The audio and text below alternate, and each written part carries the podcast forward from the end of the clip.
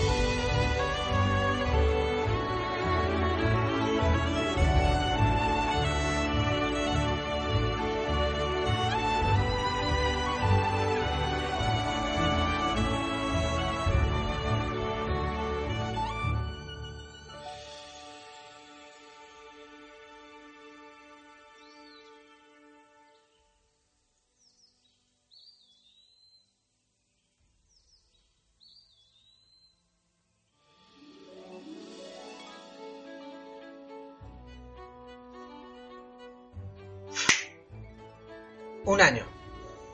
Hacemos un año de emisión.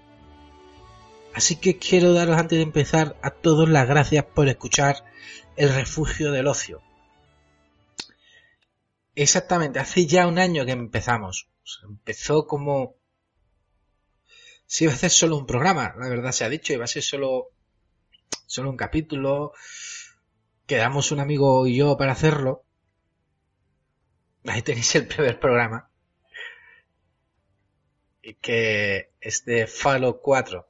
Pues ya hace un poco más de un año, hace un año y un par de meses, que se emitió el primer capítulo de El refugio del ocio. Así que os doy las gracias a todos aquellos que nos habéis venido escuchando desde, desde los inicios. Y también a todo aquel que se ha ido uniendo con el tiempo. Muchas gracias a todos. Y también a todas las personas que han colaborado y contribuido a que a día de hoy sigamos mm, publicando con mayor o menor suerte los capítulos de El refugio del ocio. Bueno, con motivo de que hacemos un año, eh, sí, he tenido, tenía varios temas para realizar el, programa, ¿no? dices, joder, hace un año, vamos a hacer algo especial. Estuve contemplando la opción de hacer un el típico programa de sonidos, de grabaciones y demás de eh, los capítulos anteriores con los momentos de risas, los momentos de fallos y mm, audios falsos, porque aquí no son tomas falsas, serían audios falsos. Pero bueno, decidí que no. Era muy engorroso, la verdad, seamos realistas. Tengo ahí tantas cosas grabadas, tantas horas de audios que fue pereza. Y pensando dije, pues nada, vamos a hacer eh, algo que te guste, Javier. Y dije, pues, ¿qué vamos a hacer? Tolkien. Yo soy el fan número uno de Tolkien. Me encanta su obra. Me he leído todo lo que hay de Tolkien en castellano y muchísimas cosas en inglés. Entonces me dije a mí mismo, vamos a hacer El Señor de los Anillos. Así que desde aquí, este programa va única y exclusivamente del Señor de los Anillos y de Tolkien. Así que toda aquella persona que no le guste Tolkien ni su obra, pues le voy a ahorrar el capítulo y si quiere que apague ya y que desconecte y que haga lo que mejor crea. Y si te gusta El Señor de los Anillos y Tolkien y su obra, pues quédate, escúchanos y disfruta del programa. Muchas gracias a todos. Y aquí empieza el capítulo del primer aniversario de El Refugio del Ocio. Antes de nada, lo primero que hay que hacer es hablar de, del autor del Señor de los Anillos, John Ronald Reuel Tolkien. Por este nombre, eh, muy pocos lo conocen, solo lo conoce aquella persona que se ha molestado en conocer un poco más sobre la obra del autor. John Ronald Reuel Tolkien es conocido popularmente como J.R.R. Tolkien. Nació el 3 de enero de, 1892 en la ciudad de Bloemfontein, que es el estado libre de Orange eh, de Sudáfrica. Hijo de Arthur Reuel Tolkien y Mabel Suffield. Pues vamos a entrar aquí ya en, pequeños datos, por ejemplo, que por tradición familiar recibió el mismo nombre que su abuelo paterno John y que su segundo nombre, Ronald, eh, eh, no tiene nada que ver con la idea que tenía su madre. Ella pensaba que iba a ser una niña y la quería llamar Rosalind. Así que al final le pusieron eh, Ronald. No iba a quedar bien Rosalind. Después recibió el segundo nombre, viene de su padre, que es eh, Reuel, que es una palabra que viene, creo que es del hebreo, y significa cercano a Dios.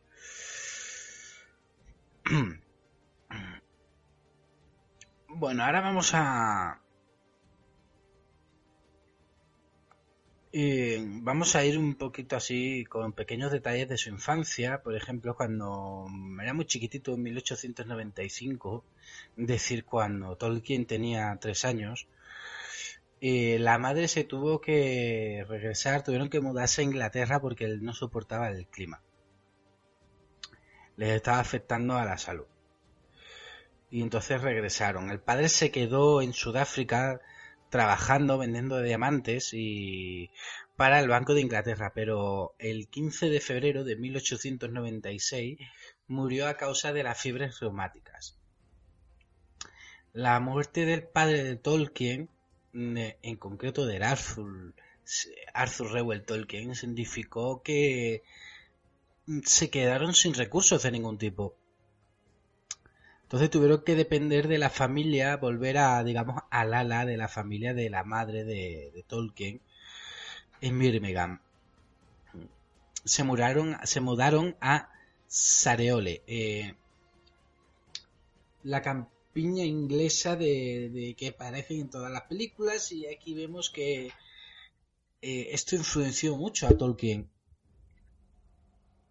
porque es eh, así se, se ve, por ejemplo, cuando te lees la novela, ¿no? O incluso en la adaptación cinematográfica de las películas, ¿no? Que la comarca es la campiña inglesa. Bueno, mm, su madre, Mabel, eh, se hizo cargo de su educación, lógicamente es la madre, y le enseñó las bases del latín. Cuando apenas él tenía cuatro años ya podía, ya sabía leer.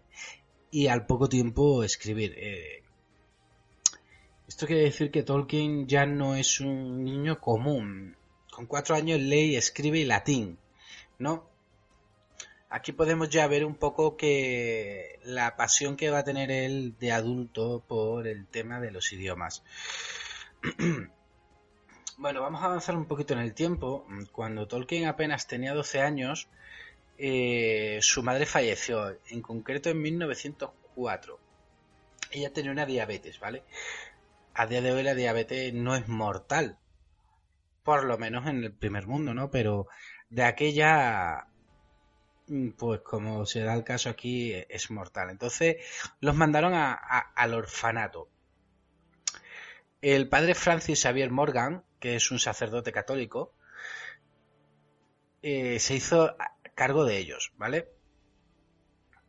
Aquí viene ya, empezamos, mm, digamos, es su vida, ¿no? Son momentos impactantes de su vida que le van a marcar para el resto de su vida y también va a marcar el desarrollo de su obra. Cuando Tolkien tenía 16 años, eh, conoció a Edith Mary Bratt, que se convertiría a la postre en su mujer. El padre Francis, cuando se enteró de que estaba enamorado, le dijo que Nanay de la China, que hasta los 21 años no se acercase a la muchacha, que no venía bien, la época, la religión, etcétera, etcétera. Eh, entonces pasaron los años, eh, Tolkien siguió estudiando y asistió a la King Edward School. En esa escuela eh, formó junto con sus amigos la Tea Club and Barrovian Society, TFBS. Ala, lo dejamos así, TFBS, porque es que mejor que Tea Club Barrovian Society. Yo es que me pierdo, ¿vale?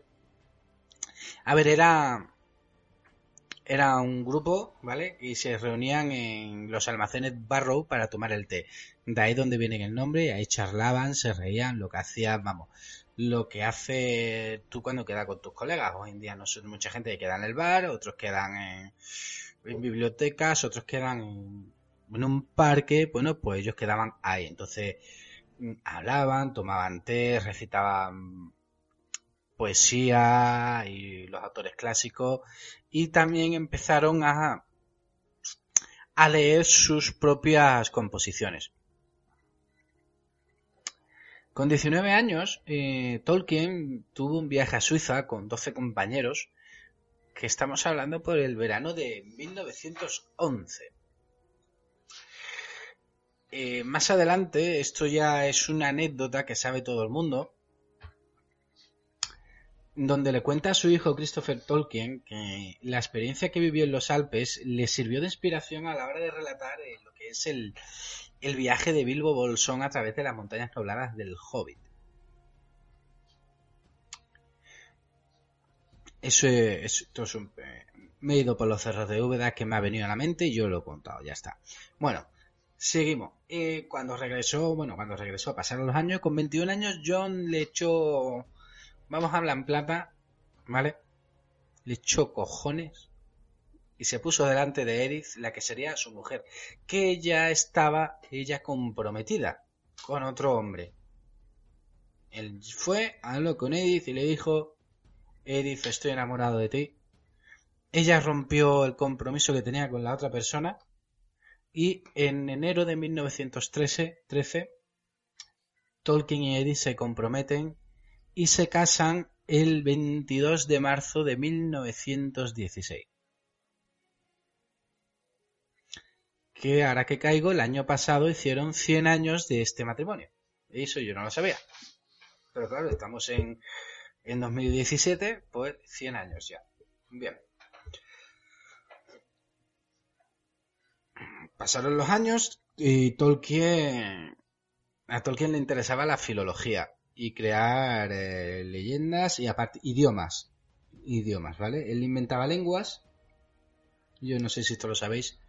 Pero la gran mayoría de las historias de Tolkien, de todo lo que se creó, del Señor de los Anillos, del Hobbit, y de los relatos, de los textos que publica posteriormente cuando él ha fallecido, todo eh, tiene un motivo, ¿no? De esa creación. La creación es que él crea un idioma, ¿vale? Y para darle a ese idioma profundidad, vamos a decirlo así, entre comillas, y crea una historia alrededor para darle a ese idioma credibilidad. Bien. La cosa es que mm, aquí nos vamos al 24 de septiembre de 1914, a un momento donde estas personas que se han dedicado a estudiar la vida de Tolkien, John Garth, etc., dicen que es el momento que él crea, digamos, o momento fundacional de la Tierra Media. En internet tenéis el artículo escrito por eh, Garth con motivo del centenario, ¿vale? Y es la escritura del poema The Voyage of Earendel de Evening Star, ¿vale? Mi inglés es pésimo. Lo traducimos a El viaje de Earendel, la estrella vespertina. Este, este poema, ¿vale? Este escrito aparece en el libro que publicó Christopher Tolkien, el libro de los cuentos perdidos 2, ¿vale? El segundo volumen de la historia de la Tierra Media. Yo me lo he leído, yo le aconsejo a todo el mundo que os lo leáis. Aquí se supone que es cuando la Tierra Media va cogiendo ya a partir de 1914 más consistencia, ¿no? Pero aquí ya viene eh, vamos a seguir avanzando, ¿vale? Nos apartamos este momento porque se acerca la Primera Guerra Mundial, que estalló en 1914, en ese mismo año. John se graduó en Oxford con una mención de honor en literatura y lenguas inglesas y se alistó por voluntad propia en el ejército, ¿vale? Esto cada uno que lo vea como quiera. Yo a día de hoy, yo viendo, yo sabiendo, conociendo la historia, no me hubiese apuntado. Vale, no me hubiese apuntado a que me pegase un tiro. Pero bueno, hay que también ver el contexto socioeconómico, político, religioso y demás de la época, era 1914. Vale. Se alista en el ejército como oficial de comunicaciones. Comunicaciones, no telecomunicaciones. ¿Vale? su rango es alférez del décimo primer, eh, décimo primer batallón de fusileros de Lancashire. ¿Qué decir, no? Aquí vemos otro momento que le va a marcar para siempre, para el resto de su vida, ya no solo en su obra, sino en su aspecto con el mundo, que es la actitud que va a adoptar Tolkien. Tolkien era pacifista, pacifista, él no crea en la violencia. ¿Por qué? Porque él, él participa en la, en la batalla del Somme. Es una de las batallas más sangrientas, crueles y que más gente ha muerto de la historia reciente de la humanidad. El ejemplo es que en esta guerra, vamos a ver los números,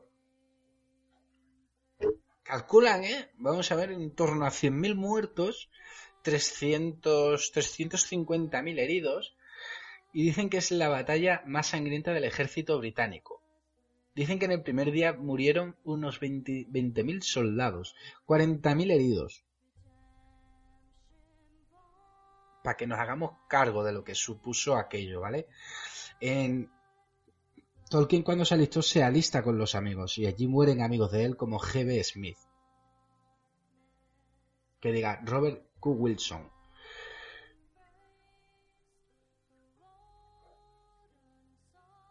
Uf, qué lástima. Es que lo estoy pensando, tío. Te alistas con tus amigos.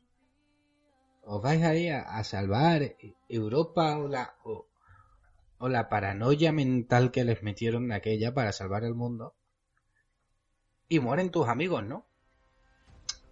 Bueno. Esto se puede... Esto, esta información está por internet y al que le interese la Primera Guerra Mundial, las peripecias de Tolkien en la Primera Guerra Mundial, cómo, digamos, entre comillas, lo, lo vivió, está en internet. Vamos a pasar directamente al 27 de octubre de 1915. Tolkien cae enfermo, ¿vale? De la fiebre de trinchera, una fiebre que le afectaba a todo el mundo. Y el 8 de noviembre lo trasladaron a Inglaterra. Eh, durante la convalecencia, ah, como no tenía nada que hacer, pues es cuando empieza a dar forma a Tolkien a los primeros días de la Tierra Media, ¿no? Que aquí empieza a, a crear el libro de los cuentos perdidos.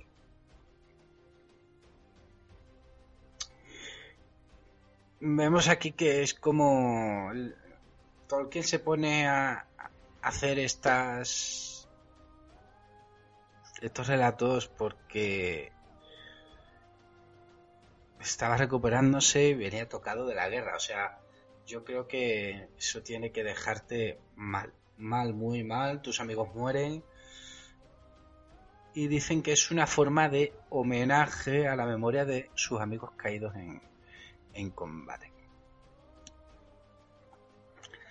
Y Tolkien se recupera, llegó a convertirse en uno de los filólogos más importantes de su época y en 1920 entra como profesor en no titular de lengua inglesa en la Universidad de Leeds, ¿vale? Antes estuvo trabajando de, en la redacción de del Oxford English Dictionary. Un trabajo muy raro que es estudiar las palabras de dónde vienen, de su origen y demás. Eh, no caigo ahora mismo cómo se llama, tendría que buscarlo.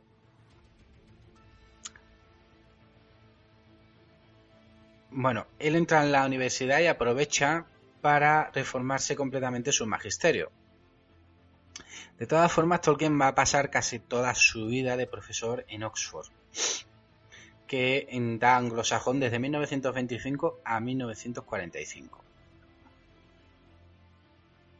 Y de 1945 a 1959 fue profesor de lengua y literatura inglesa en el Merton College. A ver, durante todo este tiempo Tolkien se dedica a escribir, aparte de su familia, a escribir. y van saliéndole cositas que después su hijo Christopher eh, comprimiría en el Silmarillion.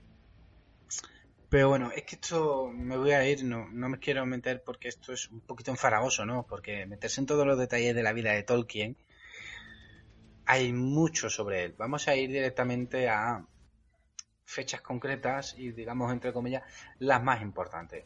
Cuando él estaba en Oxford, en, Oxford perdón, en 1926 conoce, al autor C.S. Lewis, que es otro profesor de la universidad como él, y ambos hacen migas porque, como si no lo sabéis, pues ya os lo digo yo, es el creador de, de la saga de Narnia, ¿no? El león, la bruja, el armario, etcétera, etcétera, etcétera. Entonces, se hacen amigos, son ambos, son, como digo yo, son dos flipados que le gusta crear eh, fantasía y mundos ajenos al que, al que vivimos.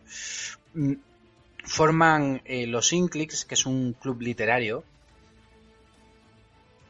del que formaron parte escritores de, Oxford y académicos de la misma universidad como Charles Williams o Owen Barfield. Se reunían en, eh, el bar de Eldland Chill y allí se sentaban, se leían lo que uno escribía, mm, nos decía, pues esto está bien, esto está mal, y fumaban. Aquí vemos una... Ellos fuman en pipa. Cada uno lo puede interpretar como quiera, ¿vale? Pero aquí vemos la, que se plasma también en las novelas de Tolkien el, el tabaco para pipa, ¿no? Pues yo, pues qué es lo que hacía con sus amigos, se sentaban en el bar y fumaban su pipa y entre ellos pues se criticaban las obras, se ayudaban o, o no se ayudaban. Y de ahí van saliendo, pues ahí sale lo que es la obra de Tolkien y también se da a conocer un poquito también y que se ve influenciado en los dos, en ambos. Yo así lo veo influenciado en ambos. C.S. Lewis eh, está influenciado por Tolkien y Tolkien está influenciado por C.S. Lewis. A mí hay gente que me lo discute, pero yo, yo lo veo así. Pero bueno, no voy a entrar en ese debate. Vamos a pasar a otro punto. Por ejemplo, John y Tolkien, John Renard Reuel Tolkien, J.R.R. Tolkien y Edith tuvieron cuatro hijos, ¿vale? El más famoso es eh, Christopher Tolkien porque se encarga de eh, publicar póstumamente las obras de su padre, pero los hijos son John Francis Reuel, que nació el 17 de noviembre de 1917, que sería se haría sacerdote y murió el 22 de enero del 2003. Después tenemos a Michael Hilary Reuel, que nace en octubre de 1920 y fallece en 1984. También tenemos a Priscilla Ann Reuel, que nace en 1929 y que en la actualidad, si no me equivoco, aún sigue viva. Y por último tenemos a Christopher Tolkien, que nació el 21 de noviembre de 1924 y a no ser que haya muerto hoy mismo, aún sigue vivo. Bien. Eh, Tolkien escribe, vamos a meternos ya un poquito en, los inicios de la obra y en cómo nace el Señor de los Anillos. Y fue porque Tolkien eh, le leía cuentos a sus hijos cuando era pequeño y aquí nace el Hobbit, ¿no? Porque él escribe un cuento infantil a sus críos y que eran cuentos para sus críos, ¿vale? Él pensaba que sus cuentos no le iban a interesar a nadie. Pero su gran amigo C.S. Lewis lo convenció para que publicase El Hobbit. Él escribió las primeras líneas, eh, las famosas líneas del Hobbit en un agujero en el suelo, mientras corregía exámenes. El Hobbit fue publicado en 1937 por la editorial George Allen and Unwin. Joder, tío, yo es que con estos nombres me pierdo más que la leche, tío. Los no pueden tener nombres normales, pero bueno, me pido, me, pierdo, me pierdo. Fue un éxito apabullante. Eh, triunfó en, Inglaterra, triunfó en Estados Unidos. La verdad que fue espectacular. Eh, un pequeño detalle del Hobbit, por si no lo sabéis, en, eh, el Hobbit tiene varias versiones de cómo Bilbo consigue el anillo. Sí, hay cuatro o cinco versiones de cómo Bilbo consigue el anillo. Por eso en El Señor de los Anillos hay un momento en el que se dice ¿qué versión del anillo conoces tú, Gandalf? Creo que son Frodo y Gandalf. Y Gandalf dice yo sé la real y tú Frodo porque él en el Hobbit, en el primero Hobbit, hay una versión, después publica otra versión. Vale, él lo hace como un juego. Como Bilbo engañándonos desde su puño y letra, él se pone en el pie de Bilbo y engaña a todo el mundo cómo encuentra el anillo, ¿no? Como si ya el mismo anillo estuviese afectando a Tolkien. Es muy gracioso. Bueno, la cosa es que tuvo tanto éxito que querían le pidieron un segundo libro. Y así fue como eh, Tolkien comenzó a escribir su gran obra. Para mí, la, mejor obra de literatura fantástica del siglo XX, que se va a tardar muchísimos años en que haya algo mejor, que fue El Señor de los Anillos que también es un clásico, ya pasa a ser un clásico intemporal de la literatura universal. Para que os hagáis cargo, Tolkien tardó 12 años en escribir El Señor de los Anillos. Y le salió un tocho tan gordo que tuvo que ser dividido en tres entregas. ¿Vale? La Comunidad del Anillo, Las Dos Torres y El Retorno del Rey. La Comunidad del Anillo y Las Dos Torres se publicaron en 1954 pero El Retorno del Rey lo publican un año después, en 1955.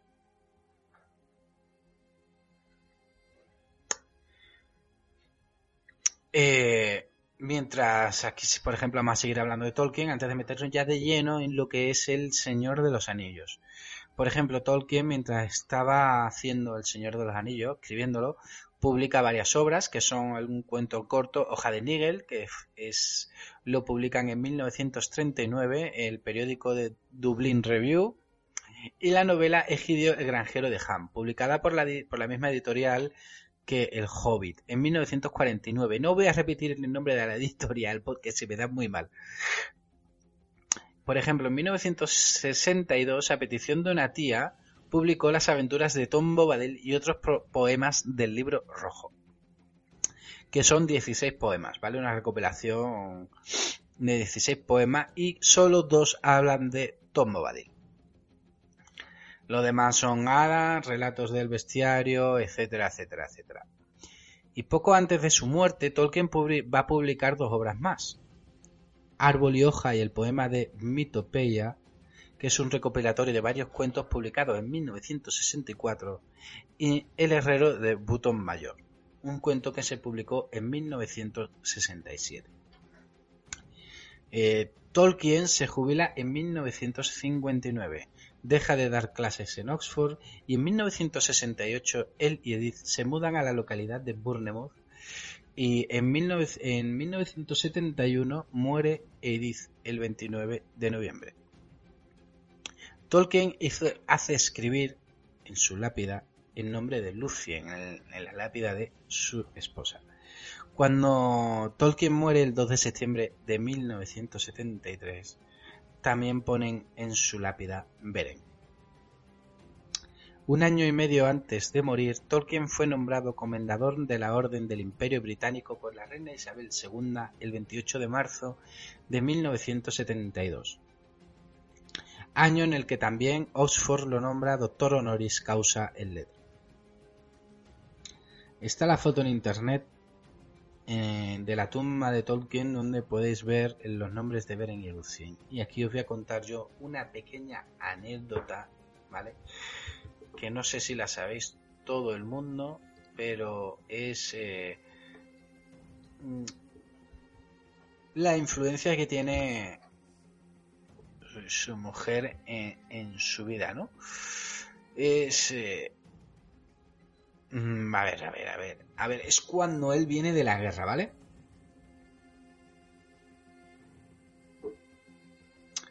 Él ve a su... Es cuando está, a ver, cuando es... Cuando está en Kingston upon Hull. Eh, eh, bueno, cuando está convaleciente allí en, en Staffordshire, ¿vale? Que está escribiendo, trabajando ya, como comenté anteriormente, en, los cuentos perdidos, el libro de los cuentos perdidos, él, mm, él sale un día a pasear porque se estaba recuperando, ¿no? Joder, está convaleciente, ¿vale? Mm, allí había un bosque cercano y, y sale a pasear con su mujer. Edith entonces se pone a bailar para él entre la, entre la arboleda, ¿vale? Son cicutas, creo, o, algo similar, similar. La cosa es que ella se pone a bailar y eso estaba lleno de flores blancas. Bueno, pues esta es la escena que él después describe en el poema de Beren y Lucien en el Silmarillion, de cómo Beren conoce a Lucien y se enamora de por vida de ella. Aquí vemos la influencia de Tolkien para eh, de su mujer con Tolkien para el resto de su obra. Ay, trabajó de lexicógrafo, joder, que no me salía antes, que lo dije antes, que es el asistente de, de redacción para... A ver, estudia la historia y la etimología de las palabras de origen germánico, no sé qué, paranoia, ¿vale? Vamos, mm, es rastrear el origen, ¿vale? De, palabras en alto alemán, alemán medio y nórdico antiguo. O sea, flipa. ¿Cómo ha quedado? Pues así es. Bueno, ahora nos vamos a meter con lo que es... Eh, eh, un, bueno, como quiere, un, un pequeño detalle. Yo decía antes que era pacifista, ¿no? Yo lo comenté, ¿no? Que es porque estuvo en la Primera Guerra Mundial, vio mucha muerte y demás, ¿no? Vale, pues Tolkien le escribe, según pasan los años, se hace mayor y su hijo se hace mayor, le escribe cartas a su hijo y demás, ¿no? Pues, por ejemplo, cuando está terminando la Segunda Guerra Mundial, Tolkien declara que los aliados no eran mejores que los nazis y que se comportaban como orcos, en sus llamadas a una completa destrucción de Alemania. O sea, ya está poniendo a los aliados como orcos. Y por ejemplo, en las cartas, eh, por ejemplo, ve, nos hace ver la, amargura que tiene, ¿no? lo inútiles que somos como humanos. y llega a comparar, bueno, os, os, voy a leer un poco. Estamos intentando conquistar a Sauron con el anillo, y según parece lo lograremos. Pero el precio es, como lo sabrás, crear nuevos Saurons y lamentablemente ir convirtiendo a hombres y elfos en orcos. Así describe Tolkien en las cartas a su hijo eh, lo que ve, ¿no? Horrorizado, cómo está el mundo en la Segunda Guerra Mundial, ¿no? Por ejemplo, cuando se produce ese desastroso eh, y penoso momento de la humanidad que es el bombardeo de, de Estados Unidos sobre Hiroshima y Nagasaki con la con las bombas atómicas se refiere a los científicos del proyecto Manhattan como físicos lunatos, lunáticos y constructores de Babel. También, por ejemplo, dice que no conoce nada sobre el eh, no conoce nada sobre el imperialismo británico o americano en el lejano oriente que no llene de dolor y repugnancia. Eh, es así, ¿no? Como comentaba, era pacifista y le marcó muchísimo, muchísimo la guerra del Somme. Pero bueno, ahora nos vamos a meter ya directamente en lo que es su obra magna, El Señor de los Anillos.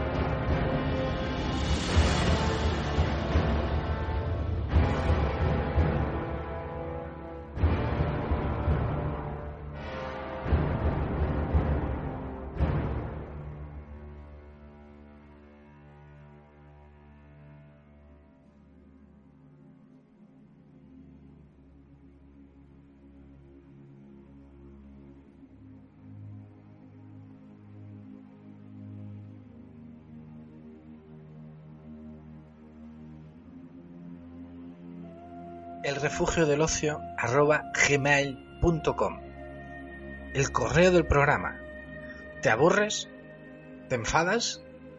¿Quieres aportar alguna información adicional? ¿Quieres criticarnos? ¿Quieres participar en el programa? El refugio del ocio gmail.com. Mándanos tu correo o ponte en contacto con nosotros a través de las redes sociales Facebook o Twitter. El refugio del ocio gmail.com.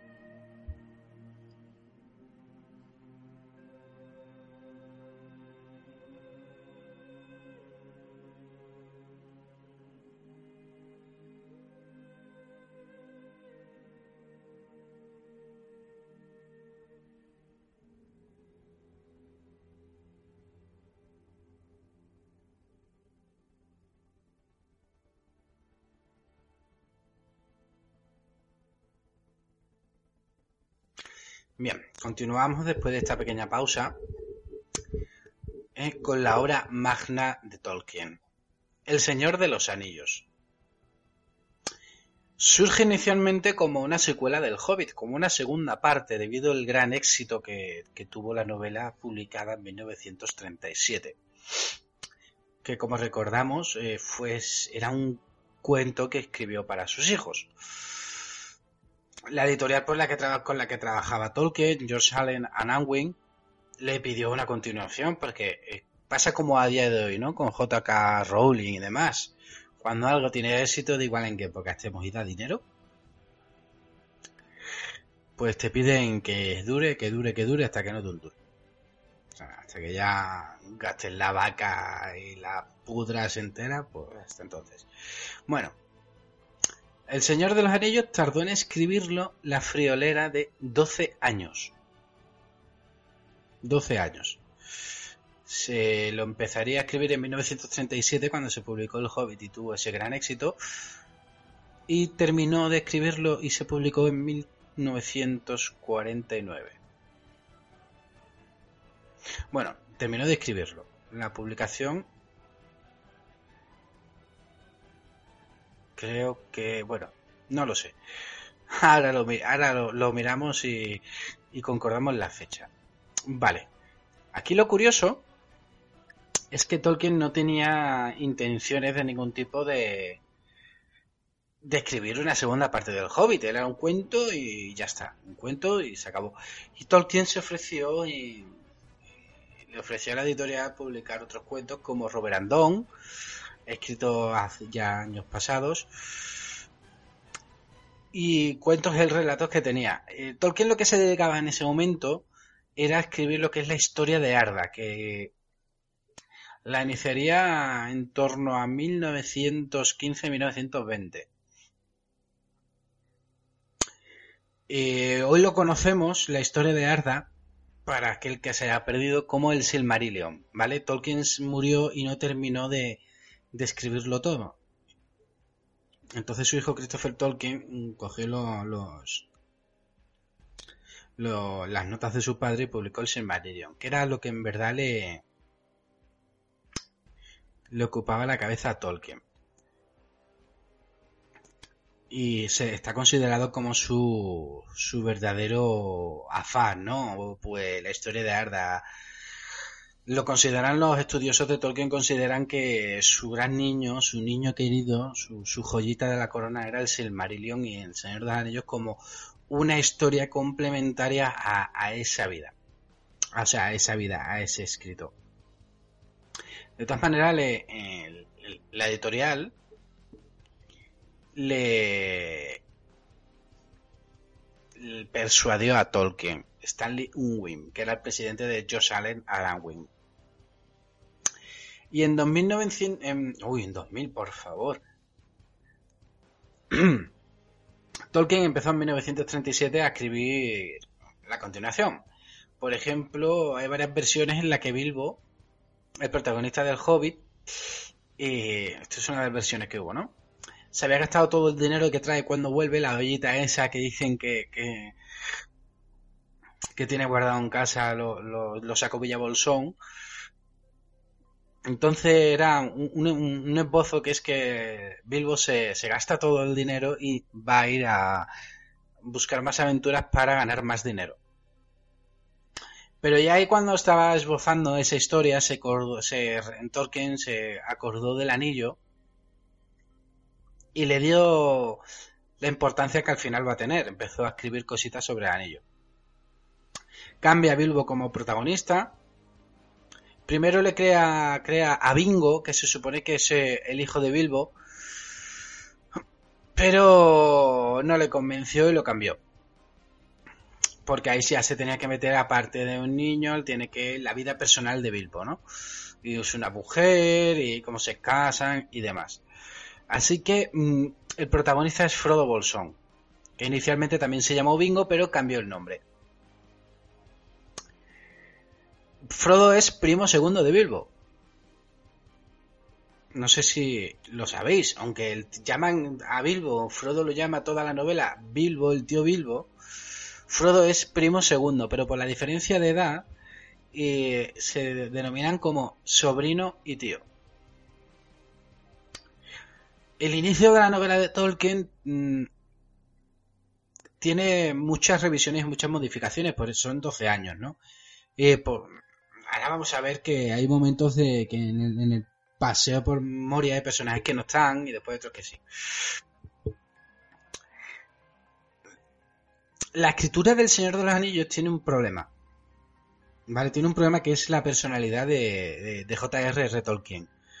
Y como él, eh, era profesor, él era profesor, claro, se le une que Tolkien era muy perfeccionista con todo su trabajo, con todo lo que escribía, lo releía, lo releía, lo volvía a releer, y su, sus obligaciones laborales, ¿no? Por eso tarda 12 años. Tolkien lo que hacía eh, durante este momento de su vida, que estos 12 años, eh, le enviaba los capítulos acabados a su hijo Christopher Tolkien y a C.S. Lewis que era el, como hemos dicho anteriormente, el, autor de las crónicas de Narnia. Y también al hijo de Anwin, su jefe, que era Rainer. Ellos criticaban la obra, le decían, mira, por aquí vas bien, por aquí vas mal, o esto no, no funciona. Se dice que Tolkien reescribió toda la historia desde el principio hasta Rivendell en torno a unas tres veces, ¿vale? Eso es mucho, es, mucho, es mucha paja, ¿eh? Ahí hay. Eso son muchas horas y. Oye, tela. Después llegamos a 1940. Y donde abandonó la, escritura durante un tiempo, ¿vale? Aquí está, está documentado que Tolkien en 1940 dejó a un lado la, la escritura y ahí nos encontramos en un momento en el que la Compañía del Anillo está en Moria cuando llegan a la tumba de Balin, pero mm, aquí, como comentaba anteriormente, en este, en, este pasaje de la historia, en la novela, los personajes de Legolas y Gimli no están, ¿vale? Para que veáis que la novela va cambiando mucho. En enero del 41, vuelve a reiniciar, vuelve a, meterse en la escritura del Señor de los Anillos. Donde se detiene ya una vez más es en el 43, en 1943, que decían que es que tuvo un año en blanco que no. No, no avanzaba, no avanzaba. Después, en abril del 44, empezó escribiendo el libro cuarto y lo acabó en torno a junio o julio. El libro quinto del Señor de los Anillos lo comienza en octubre de ese mismo año y mm, le llevó bastante tiempo porque ya en el libro quinto ya estamos ahí por el final de la novela. En este momento le envió una carta a Stanley Unwin, el, el presidente de la, de la editorial, en el que ya le comenta que puede, que puede, no, que puede que la novela esté acabada antes de final de año, ¿vale? Estamos hablando de 1944. Pero aquí tiene un pequeño problema Tolkien. No se dio cuenta de que, eh, y eso es verdad, todos los que nos hemos leído la novela de Tolkien, incluso hay un reflejo muy, mm, creo que es único en la, mm, en la versión cinematográfica. La, destruyes el anillo y en libros normales o en libros como hoy en día, eh, cuando llegas al final del hecho, el objetivo que es matar al malo, destruir el anillo o cualquier cosa, en el 99% de las ocasiones las novelas avanzan un poquito más, a lo mejor tienen un capítulo y terminan, ¿no? Ya con el objetivo. Pero el Señor de los Anillos es especial porque incluso cuando se destruye el anillo, hay muchas páginas, ¿no? La novela sigue, tiene un final muy, muy, muy, muy largo, muy largo, muy largo porque viene la coronación de Aragorn, el saneamiento de la comarca, que es cuando Frodo, Merry, Pippin y Sam regresan a, a la comarca que está está Saruman y Lengua de Serpiente, después tienen el viaje a los puertos grises, etcétera. El final de la novela es muy, muy largo, muy largo. Entonces, ¿qué pasa? Que aquí tiene un, error de cálculo Tolkien y, al final no está para final de año y con las obligaciones laborales, decirle al profesor, pues no la pudo acabar. Se acabó la, eh, oficialidad de, la finalización de la obra es en 1948. Pero hasta 1954, que es cuando se publica la novela, que antes yo me, equivoqué, di la fecha errónea, son años, en concreto seis años, que se pasa Tolkien revisando El Señor de los Anillos.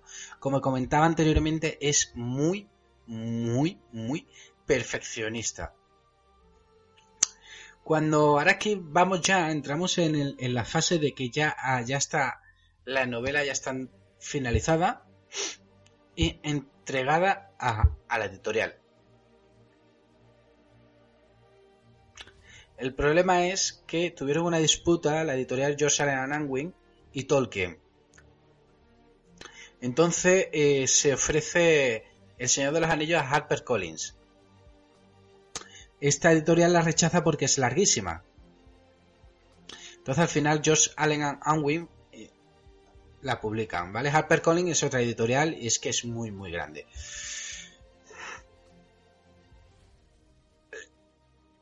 Se publican en el mismo año eh, La Comunidad del Anillo y Las Dos Torres y al año siguiente se publica El Retorno del Rey. Bien, tras la publicación de la novela, de las dos novelas o de las tres novelas, depende, dependiendo en el formato en que las adquiramos, porque la tenemos en formato de una novela entera y en tres formatos, bueno, pues en su momento ya la gente la estaba esperando, se tardó mucho tiempo y esto creó unas expectativas muy grandes, ¿no? Fue un éxito arrollador El Señor de los Anillos. Y el ejemplo es que mm, compran los derechos para hacer la película del Señor de los Anillos. Pues en ese momento mm, Tolkien considera que puede haber una secuela a la que titula La Nueva Sombra, que se sitúa en, el reinado de el hijo de Aragorn, el Darión. Esta novela es un esbozo, es muy corto, es muy corto, Tolkien ya era muy mayor y, y no le dio tiempo a avanzar mucho. De todas formas, si la gente está interesado, si alguien que está interesado en, Christopher Tolkien publicó, eh, publicó este material en Los pueblos de la Tierra Media.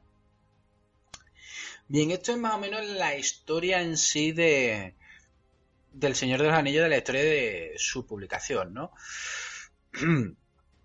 La novela, pero lo que es la novela de Señor Anillos tiene más, tiene más miga, ¿no? Por ejemplo, tiene el tema de las influencias. A ver, vemos aquí que Tolkien es católico y eso se ve a leguas.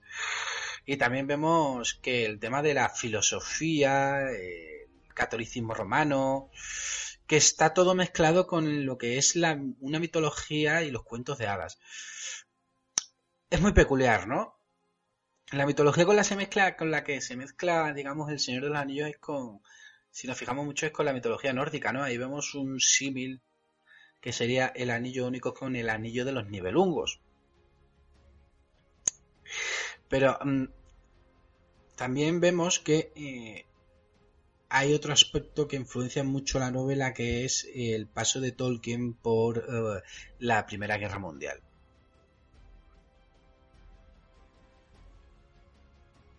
Por ejemplo, Tolkien describió, describe El Señor de los Anillos a un amigo suyo, que es jesuita, Robert Murray, como un trabajo fundamentalmente religioso y católico, de manera inconsciente a su inicio, pero de forma consciente durante la revisión después de haber finalizado la obra.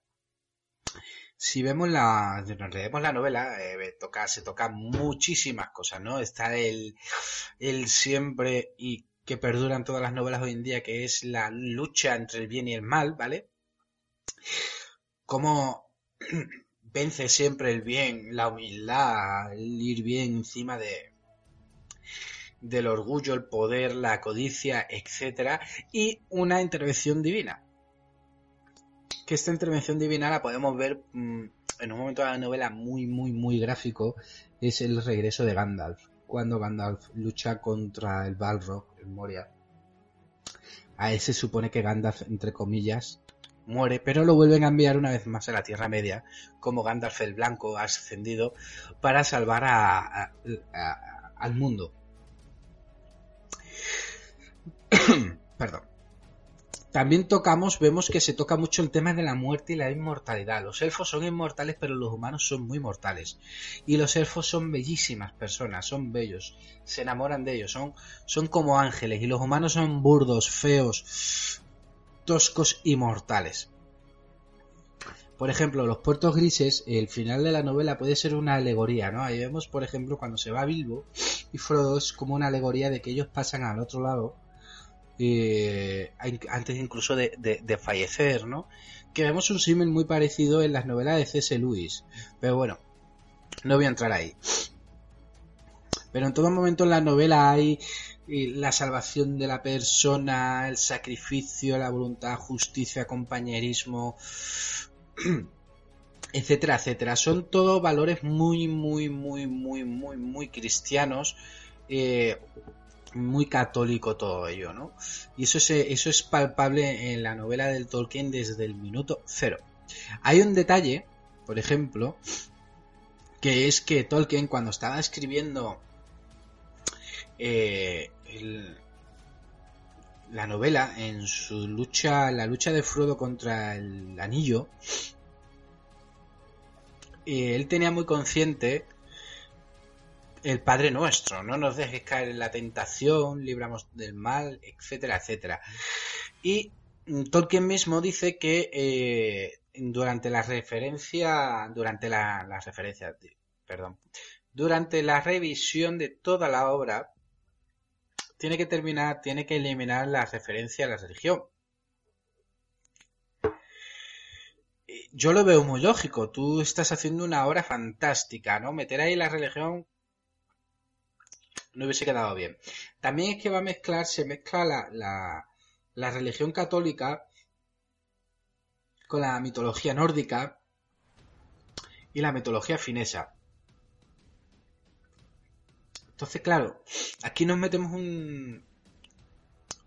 Es un tema muy, muy, muy, muy, muy delicado, muy fangoso, porque Gandalf. Gandalf es un espejo también de, de Merlín, ¿no? Y eso está inspirado en personajes de, del Vaina Moinen o como cojones se diga, ¿vale? Mitología finesa. ¿Vale? Es un héroe finés de la mitología finés, finesa. Por ejemplo, mm, los enanos del Hobbit o Gimli eh, Solo hay que ver eh, los nombres, ¿vale? Tiene una grandísima influencia, mira.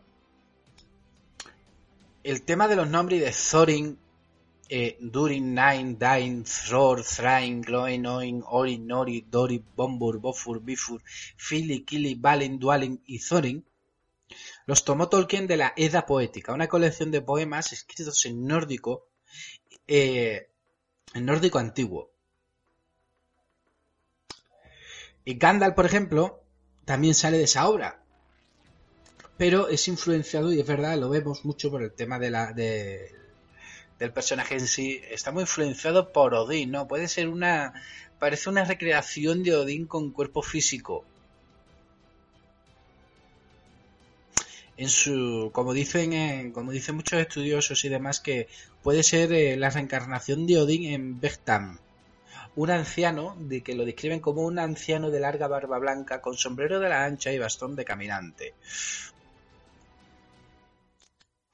Y Tolkien mismo afirmó que concibe a Gandalf como un caminante odínico, es decir, Odín, odínico de Odín.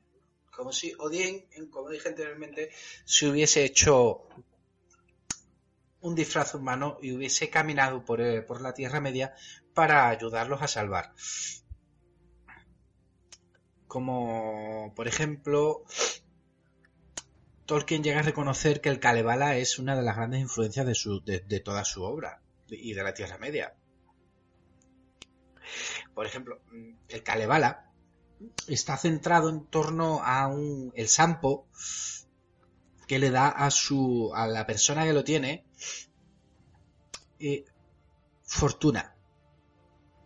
¿Vale? Tiene tiene es como si tuviese voluntad propia el Sampo, ¿no? Que es un objeto de poder, de, grandísimo poder, ¿no? Y aquí vemos que el anillo es exactamente lo mismo, pero el anillo, eh, todo el que lo tiene lo va a codiciar, ¿no? Solo lo controla Sauron.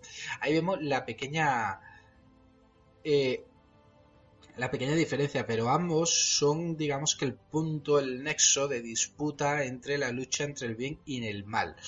Y al final eh, acaba siendo destruido los dos. Otra, otra, otra cosa, otro paralelismo con el Kalevala es Gandalf y Vainamonen,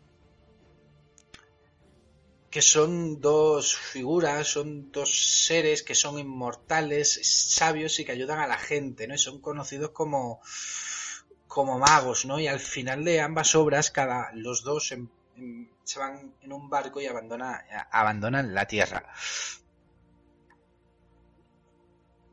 Es que tiene todo. Si aquí esto lo mezclamos después con el catolicismo, se hace aquí, menos mal que lo quitó, me quitó del libro las referencias religiosas porque se monta un, un chocho. Ahora vamos a un punto que es muy delicado, que es el tema de, del lenguaje. Yo el lenguaje, el Kenya, por ejemplo, y las lenguas élficas, yo no estoy muy puesto. Yo sí, yo sé que hay gente que sabe hablar élfico, que sabe escribir élfico, porque son grandes, grandes entendidos, les, gusta y son grandes entendidos. Yo a toda esa persona, si hay alguien que, lo está escuchando, bueno, incluso de todo lo que estoy diciendo, que si quiere contarnos algo, que, que nos mande un correo para informarnos, para hablarnos bien del tema del élfico, ¿no? Al refugio del ocio arroba gmail.com. Vale, yo voy a, voy a comentar también un poco por encima que, en qué se basa el Kenya, pero poco más, ¿eh? Se, basa en el finés. Y el Sindarin, que es la otra lengua élfica que, mm, que también aparece en la, en la obra de Tolkien, está basada en el galo. No puedo decir mucho más porque yo, sinceramente, no, no soy lingüista. No, a mí no me llama esto. Yo no quiero saber cómo se dice me pica el culo ni en Kenya ni en Así que si hay personas que les guste, pues les invito a que a que nos envíen un correo y si quieren hacer un programa lo que sea especial hablando de las lenguas élficas, hablamos de las lenguas élficas o incluso de, todo lo que estoy hablando del Señor de los Anillos. Eh, bueno, seguimos. Se dice también, por ejemplo, que tomó eh, que Tolkien tomó prestados elementos de la saga Bolsunga, ¿vale? Que son unas óperas de Wagner que son el anillo del nivelungo. Como he dicho anteriormente, el anillo único es un paralelismo, ¿no? Está, es una base, está influenciado por el anillo del, del nivelungo, ¿no? Que es el Ambarinaunt. De todas formas, Tolkien escribió una carta a la editorial Gold George Allen Undoing en, en, el que, en el que, perdón, que me he hecho, se me traba la lengua, en, la que criticaba un comentario que se había introducido para la traducción al sueco del Señor de los Anillos, en la que se hace referencia a estas influencias y le decía que la única semejanza que hay entre el Anillo Único y el And, and Out, joder, qué complicado, es que ambos son redondos. Y que concluye la, la carta que le escribió la editorial que no tiene absolutamente nada que ver con el Señor de los Anillos. Bueno, aquí ya hay... Si lo dice él, yo si lo dice Tolkien, que es el autor, va a misa. Todo lo demás que no sale de la, de la boca de Tolkien es debatible y demostrar, demostrable o no demostrable. Si Tolkien lo dice, para mí va a misa. A mí si me quiere discutir alguien esto, bueno. De todas formas, eh, como vemos, es que El Señor de los Anillos es una obra que ha dado para, muchas horas de estudio, eh, la, han estudiado muchísimo. Por ejemplo, dicen que el Anillo de Poder tiene similitudes con Platón. Ahí te has quedado. Pues yo me quedo igual. Yo cuando me enteré de esto hace un montón de tiempo me quedé como, como te has quedado, con Platón. Sí, es con la, con la obra La República, ¿vale? En, el libro 2 cuenta un pasaje, la leyenda de Giges, un pastor que encuentra un anillo que le hace volverse eh, invisible y quiere al final, con, la, con el poder del anillo, hacerse con el trono de Lidia.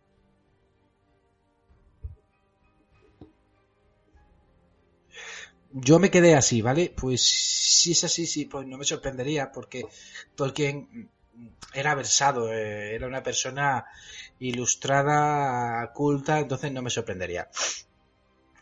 Por ejemplo, eh, también una de las grandes influencias de, Tolkien y del Señor de los Anillos es el poema élfico, que diga élfico, por favor, por favor, me he equivocado, el poema épico Beowulf. Por si no se sabe, por si no lo sabéis, Tolkien hizo una traducción y una interpretación de, Beowulf que se encontró eh, poco antes de su muerte, ¿vale? Y como ejemplo de, la influencia que tiene esta obra sobre la obra de Tolkien es que los jinetes de Rohan, o sea, eh, los protagonistas de la novela, si no sabéis quiénes son, son Eomer, Theoden, Ewin y demás, la cultura, la organización social, el porte físico, el carácter y el vínculo que hacen con los caballos. Eh, si hemos visto Beowulf o nos hemos interesado un poco en la obra, son muy parecidos, ¿no? Son muy del norte, ¿no? Muy vikingos. Yo lo llamo muy vikingo, ¿no? Y el ejemplo es que eh, el, el rojirrim, el rojírrico, como como preferamos decirlo, la lengua está inspirada en el anglosajón, ¿no? Y por ejemplo, Eomer y Eowyn son nombres que vienen directamente de, este idioma.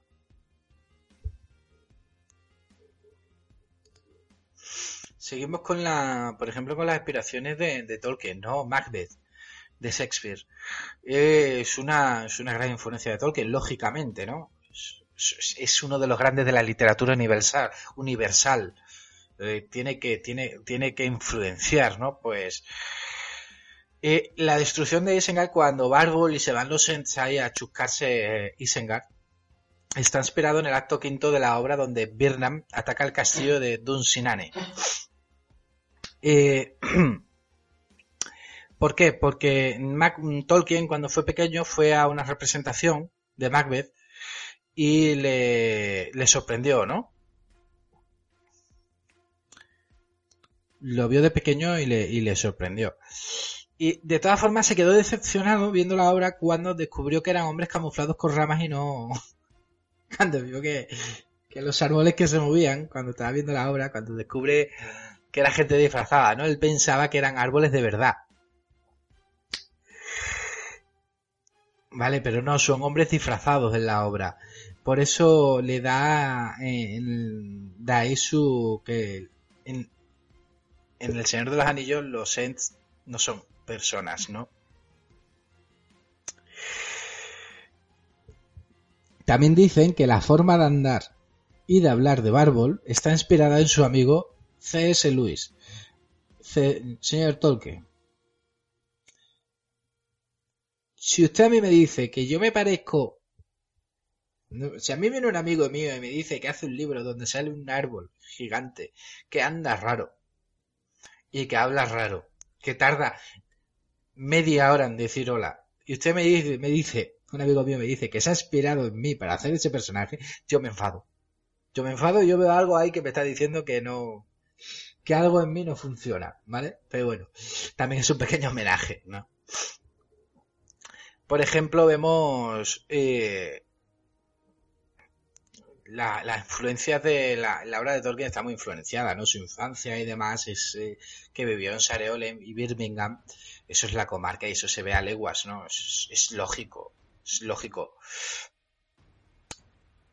Él dijo que la comarca era una parodia de la Inglaterra rural. Normal, ¿vale? Por ejemplo...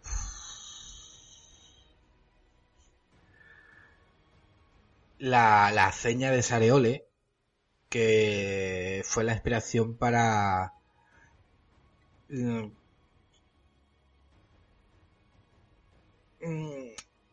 la, la, fábrica que construyen los hombres de Saruman para sustituir el molino de la familia Arenas. Esto es en el saneamiento de la comarca al final de la novela.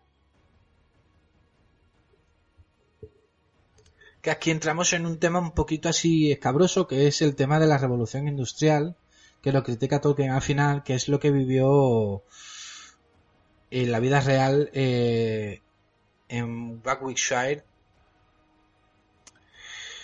durante creo que es por la época de, de, la guerra de la guerra y demás no que empiezan a construir eso era todo súper verde y hay una revolución digamos que entre comillas industrial porque la revolución industrial es muchos años antes entonces eran sitios idílicos, ¿no? Verdes, se llenan de, fábricas y demás, y eso, eso tiene que impactar, ¿eh? Otra, otra cosa que influencia a Tolkien y que lo refleja en su obra son las torres victorianas de Baston Battlebourg y Perrot Folly. Vale, él durante su, cuando estaba en el orfanato, eh, las veía siempre, ¿no? Entonces se inspira para que sean Orthanc y Minas Morgul. Orthanc y Minas Morgul sabemos quiénes son, ¿no? Orthanc es donde está Saruman y Minas Morgul es donde está Sauron. Mm, también vemos muchas otras influencias, ¿no? Como comentábamos al principio, Aragorn y Arwen. Aragorn y Arwen son que bueno, aquí entramos en el tema de la, repetición de una historia en toda la obra de Tolkien, que es la repetición de Beren y Lucien y Aragorn y Arwen. ¿Por qué? Tolkien estaba enamoradísimo de su mujer. Entonces, él son, él asimismo se denomina Beren y a su mujer Lucien ya hace el poema de Beren y Lucien en el en, el Silmarillion sale el poema de Beren y Lucien.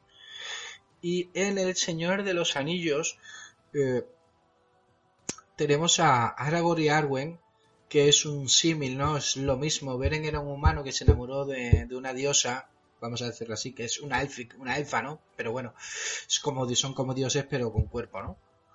Eh, Beren se enamora de una elfa, es algo inalcanzable, ya es inmortal. Y Aragorn y Arwen son lo mismo. Aragorn es un humano, el heredero al trono, y Arwen es una elfa inmortal, la más bella de su momento. esta, esta continua repetición de estos mismos hechos es una influencia de su vida, es el homenaje, ¿no? Es la el amor que siente él por su mujer y el decir tú vas a estar en mis obras, nuestra historia de amor va a estar todo el que se lea mi libro va a estar, eh, va a ser consciente de todo lo que te quiero, Edith, y va a ser, y va a participar de nuestra historia. Yo se la voy a contar a todo el mundo. Y ahí está, ¿no? Después, por ejemplo, eh, dicense con. Yo no sé si es verdad, si es mentira, pero hablan también de que eh, Sauron, el malvado, son los nazis, ¿no? Y que los Nazgûl son las SS de Hitler. Esto es más complicado, ¿no? Esto es complicado porque mm, yo creo que esto ya yo, yo no creo que sean ni los nazis ni las SS. Sauron y los Nazgûl simplemente yo a mi entender son una representación de, del mal mm, de la persona y aquí ya nos metemos en temas, en debates filosóficos muy profundos, ¿no? Pero yo no creo que sea. No creo que sea los nazis ni. ni Hitler. Aunque les dé caña, los critique y demás. Mm, bueno, más o menos. creo que creo que voy a ir eh, un poco ya finalizando. Mm, esto ha sido un podcast así un poquito más de contacto, ¿vale? Para hablar del Señor de los Anillos nos podríamos llevar aquí 39 horas y 39 minutos, que es el espacio disponible que tengo ahora mismo para grabar. Y me faltarían horas. Me faltarían horas. Esto ha sido un primer contacto con Tolkien, con el Señor de los Anillos. En el futuro haré algún que otro podcast eh, más centrado ya en, en temas más directos, ¿no? Como la concepción del anillo o qué significa el anillo, qué, cuál es la, la representación del anillo, ¿no? Se puede la obra de Tolkien tiene muchísimas cosas en las que nos podemos meter a debatir y hablar y estar horas y horas y horas hablando. Yo desde aquí a todo aquel que me esté escuchando que sea un friki de Tolkien, le invito, le invito, como anteriormente dije, le invito a, participar con nosotros en algún especial de Tolkien, del Señor de los Anillos o de lo que él quiera. También si no eres friki de, Tolkien, también te invito a lo que quieras. Solo tienes que ponerte en contacto con nosotros, el que quiera, que esté interesado, a través de, Facebook, el Refugio del Ocio, la cuenta de Twitter del Refugio del Ocio también, o mandándonos un correo electrónico al refugio del ocio. Bueno, vamos a terminar este programa de aniversario Sé que hay muchas cosas que se podrían haber dicho, hay muchas cosas que no he dicho. Se podría haber hecho mejor, se podría haber hecho peor, pero es que así es como lo siento. Me da mucho, mucho respeto hablar de, de, de, Tolkien y equivocarme. Y entonces vamos a quedarnos aquí. Vamos a dejarlo aquí por ahora y como dije anteriormente, en un futuro habrá más Tolkien. Así que nada, muchas gracias a todo el que esté escuchándome ahora mismo y hasta luego.